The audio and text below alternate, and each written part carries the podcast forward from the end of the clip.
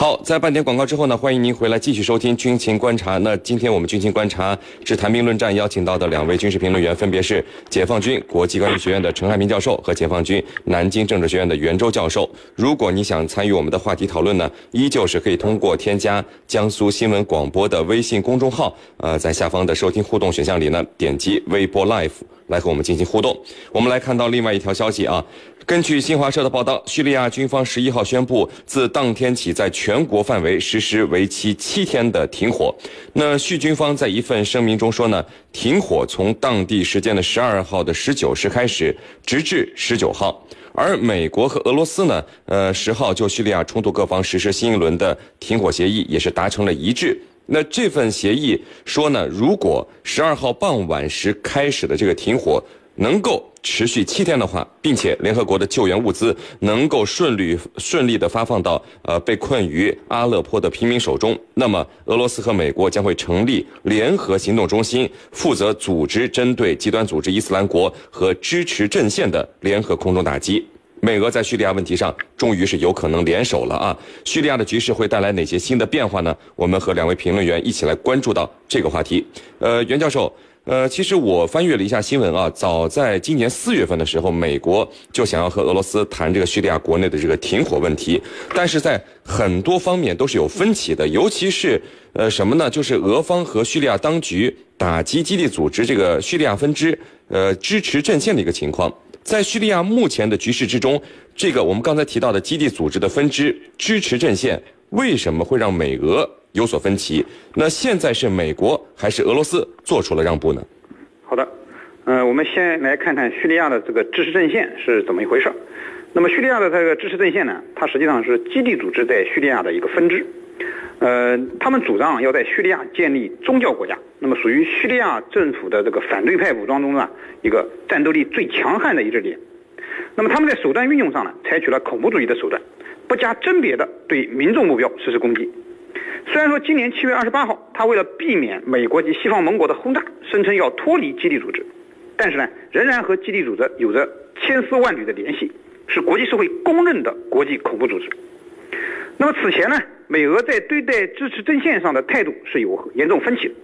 那么主要是源于美国一直私下里通过叙利亚反对派，给予这个支持阵线在资金上和物质上的一些支持。俄罗斯也一直批评美国的这一做法。国际舆论呢，也对美国的这一做法，那么大加诟病。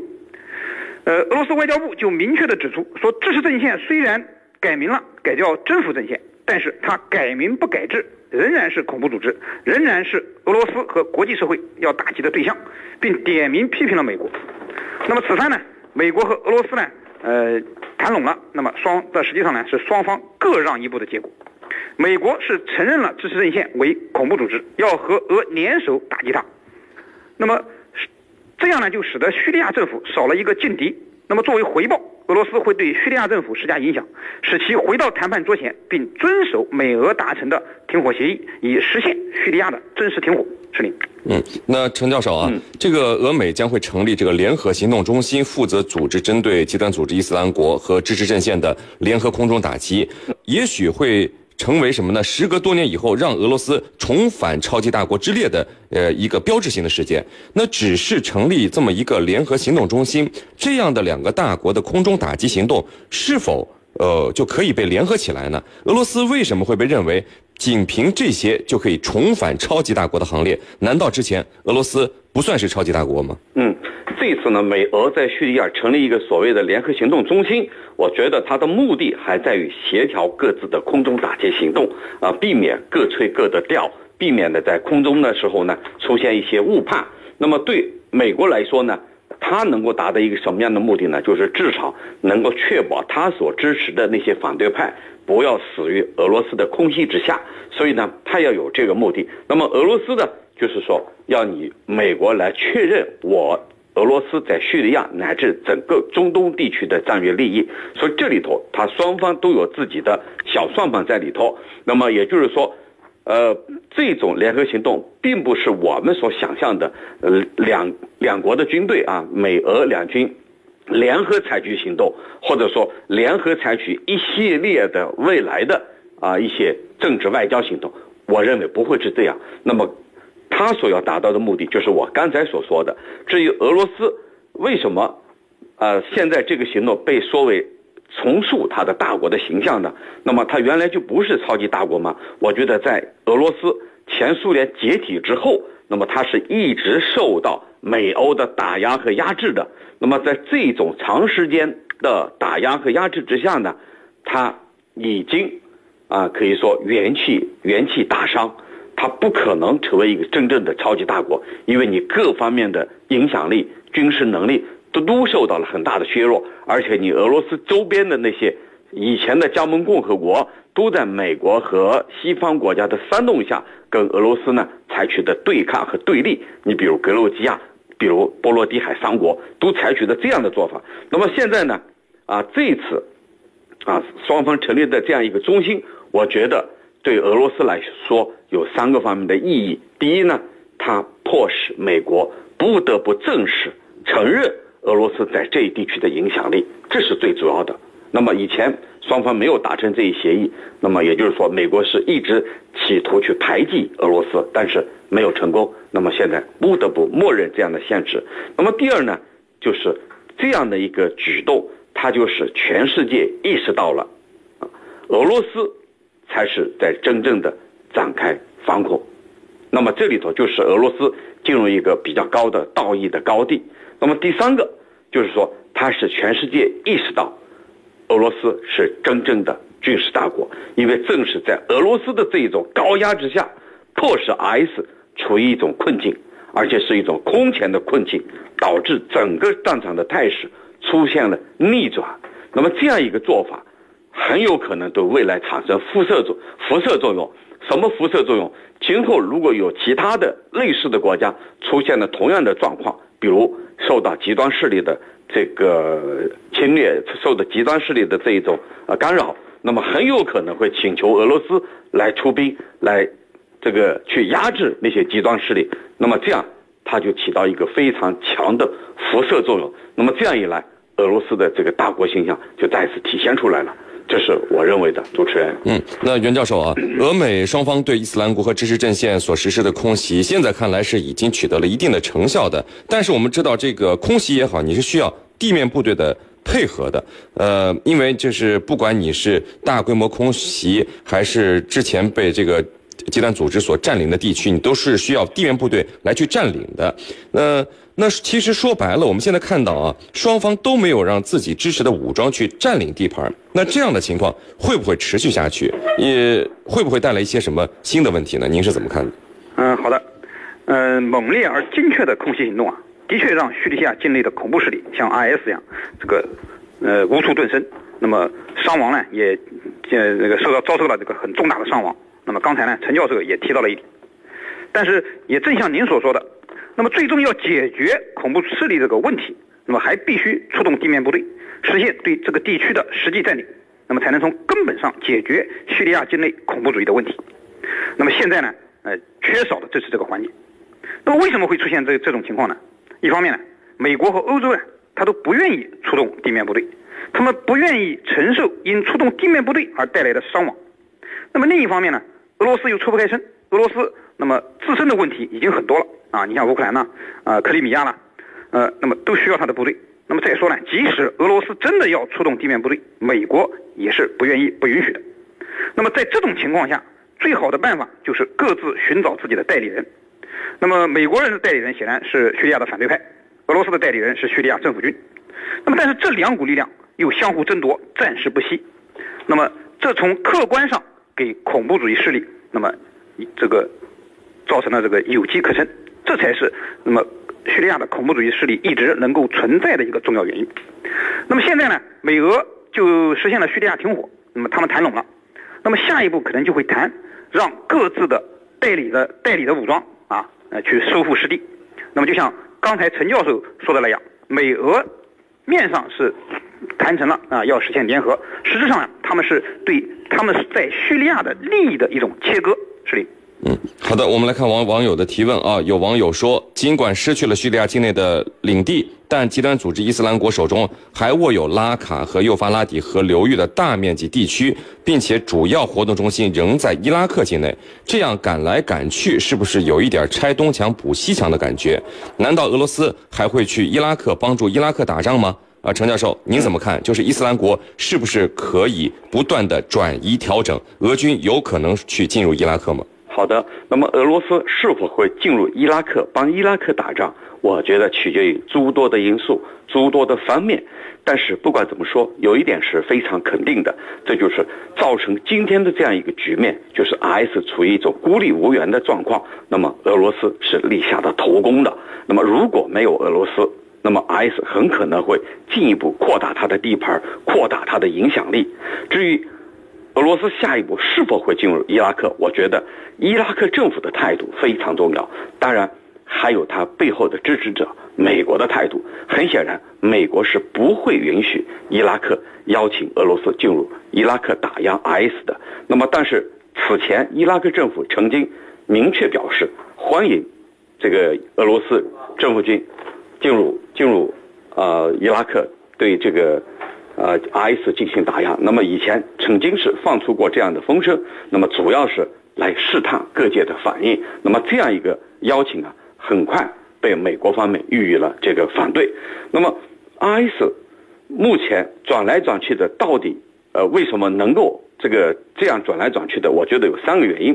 第一呢，就是它是利用了几个国家的交界的地方，也就是说利用了几不管，就几个国家都管不了。利用了这样一个状况。第二呢，就是当地的部族势力对他们进行的一定程度的庇护。那么第三个呢，就是极端宗教势力使他们拥有生存的土壤。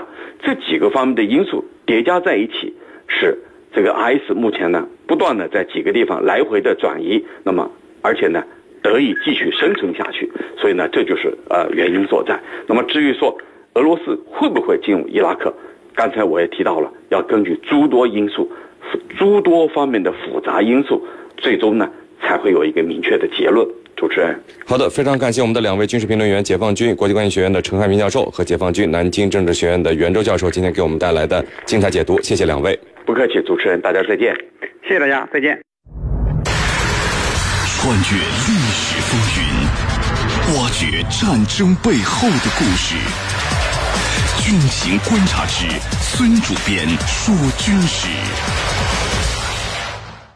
听众朋友，大家好，欢迎收听孙主编说军事，我是孙小伟。今天我给大家继续讲述开国大将黄克诚十次大难不死的故事。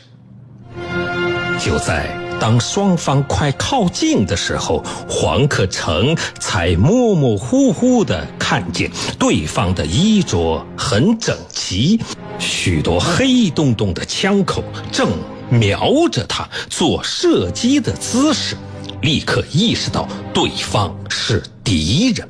他稍一迟疑，便向对方一摆手，大声地喝道：“别开枪！”说时迟，那时快，话音未落，他就是卧倒，伏地一个转身，顺着山坡就滚了下去。几乎就在他喊话和转身的同时，几支枪一起朝他开了火。只听见那子弹在他耳边身旁是嗖嗖作响。此时。他虽身不由己，顺着陡峭的山坡向下坠去，但他的神智还算清醒，料定此番已是绝无生还之望了。待滚落到山脚下，他感到自己还有知觉。只是眼镜、帽子和身上背的皮包不见了。他用手慢慢在周身上下摸了一遍，居然没有中弹。从山顶坠落到山底，亦无大伤，实属侥幸。此时天已黑了下来，加之眼镜失落，周围是一片的模糊，什么也看不清。但远处的枪声和呼喊冲杀声隐约可辨。他循着声响激烈的方向摸索着走去。当他来到公路边上的树林中，只见黑压压的人群如潮水般的在奔跑呼号。定睛仔细辨认，发现公路上的人们的臂上佩戴着红袖标，他断定这是自己人，便上了公路，随着人群朝前跑去。他边跑边问清了情况，此时敌军已溃败。我军正乘胜尾敌追击。当黄克诚找到了自己的部队时，战友们不禁大吃了一惊，以为他是死而复生了。原来，在山顶上与敌人遭遇时，警卫员远远看见黄克诚被敌人的一阵排枪击倒，并滚落了山下，以为他已牺牲了。便跑回部队报告了政委牺牲的消息，指战员们正高喊着为政委报仇的口号，奋力冲杀敌阵。现在又突然发现黄克诚安然回到了部队，自然是又惊又喜。一时间，黄克诚死而复生的奇闻在部队中就流传开来。这第六次大难不死，说的是大将黄克诚深入前沿观敌情，眼镜险遭杀生祸的故事。黄克诚的眼睛高度近视，时时离不开眼镜他可以饿着肚子，赤着脚板行军打仗，但是没有眼镜却寸步难行。因此，只要攻克一座城镇，黄克诚总是要到眼镜店配上两副眼镜以备一旦眼镜被打坏，可随手再掏出一副戴上。眼镜对黄克诚来说，可算是一件随身不可离开的宝物了。然而，眼镜有时也会给他带来麻烦，甚至是酿成杀身之祸。一九三一年，中央苏区开始了第二次反围剿作战。当时，蒋介石调集了二十万兵力，西起赣江，东至福建的建宁，连营七百里。采取稳扎稳打、步步为营的战术，向我中央革命根据地中心区域推进，企图将我红一方面军压缩包围后拒而歼之。时任红三军团第三师政委的黄克诚与师长彭敖率部参加了此次反围剿作战。五月底。红军攻打建宁城，黄克诚所部第三师担任主攻。为了快速突破敌人的城防工事，消灭守敌，黄克诚和师长彭敖一边给各部队下达了作战命令，一边将师指挥所推进到建宁的城下。黄克诚戴着一副眼镜儿。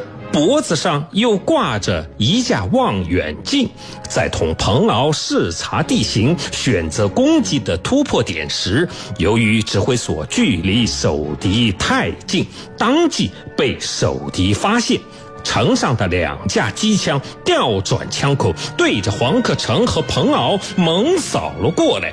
黄克诚因视力差，对守敌的这一动作未能察觉，亏得彭敖眼疾手快，他见机枪扫来，猛地拉住黄克诚，后退了好几步，卧倒。黄克诚还未定过神来，敌人的机枪子弹已扫在他同彭敖原来站立的位置上，子弹激起的沙土溅了他俩一身。二人连话都顾不上讲，未等敌人的第二排子弹扫过来，又是一个鱼跃，翻身滚向附近的一处掩体的后边。这时，彭敖才指着黄克诚的眼镜说道：“敌人这一梭子子弹就是冲着你这副眼镜来的，人家知道戴眼镜的。”必定是个大官儿想捡个大便宜。可惜的是，敌人的射手技差一着，否则啊，把我也得捎带上报销喽。说完，哈哈大笑，黄克诚也笑了起来。一九三三年，中央苏区第五次反围剿开始不久，黄克诚调任第三军团第四师政委，第四师师长张锡龙是一位英勇善战的年轻军事指挥员，是红三军团中出名的猛将。是年十二月，围剿中央苏区之敌，占领黎川之后。又出动了一个师的兵力向黎川以南的团村进犯，当即被我红三军团击溃。黄克诚和张锡龙率第四师衔敌尾追，将该敌逼进了一座土寨内，随即发起了攻击。攻击之前，黄克诚和张锡龙相携来到阵地的前沿，举着望远镜选择攻击的突破点。不料，敌人在他们侧面不远处设置了一个机枪阵地，他们只顾向土寨之敌瞭望。并未察觉侧面有敌情，他们二人站在高处，过于暴露。侧面机枪阵地上的敌人对他们是看得一清二楚，尤其是黄克诚的那副眼镜再次成了敌人设计的大目标。只听敌人的机枪一阵猛扫，一颗子弹正中了张锡龙的头部。好。今天的孙主编说军事就说到这儿，我是孙小伟，在明天的同一时间，我将给大家继续讲述刚才的军事故事。深入军情一线，直击世界风云，军情观察。好的，因为时间的关系呢，今天的军情观察到这里就结束了。是您代表编辑赵晨，感谢您的收听。如果您需要和我们交流，可以通过九三七军情观察的微信公众号和我们联系讨论。更多新闻敬请关注江苏广播网 vogs 点 cn 或微博、微信户关注江苏广播和江苏新闻广播。我们下期节目再会。这一年，更多的革新。